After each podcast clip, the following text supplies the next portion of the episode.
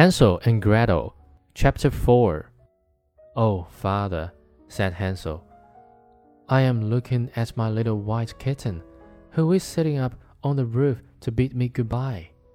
You young fool, said the woman, that is not your kitten, but the sunshine on the chimney pot.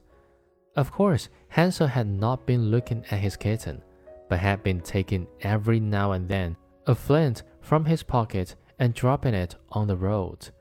When they reached the middle of the forest, the father told the children to collect wood to make a fire to keep them warm.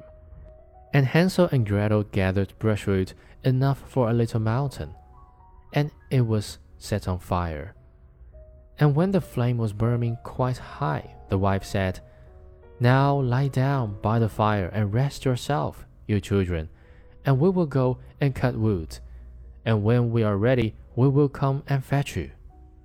So Hansel and Grethel sat by the fire, and at noon they each ate their pieces of bread. They thought their father was in the woods all the time, as they seemed to hear the strokes of the axe. But really, it was only a dry branch hanging to the withered tree that the wind moved to and fro.